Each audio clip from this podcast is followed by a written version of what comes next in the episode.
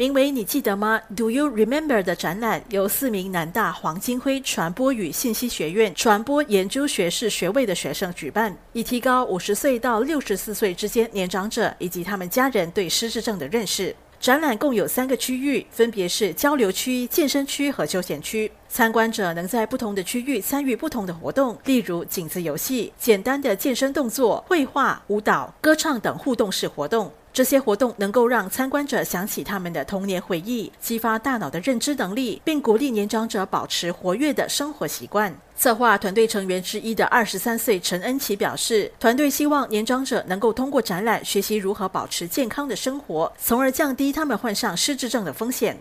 其实我们举办这个展览的初心，是因为现在新加坡面对的失智症患者会比较多，也是好像不断的增长。而且呢，现在在新加坡很多就是三十岁、四十岁还有五十岁的人都会得到这个失智症，所以我们的主就是看到这个现象，所以会觉得哦，我们应该去好像做一个展览，让大家更加认识这个失智症，而且知道怎么应对失智症的风险。陈恩琪也谈到团队在筹备的过程中所遇到的挑战。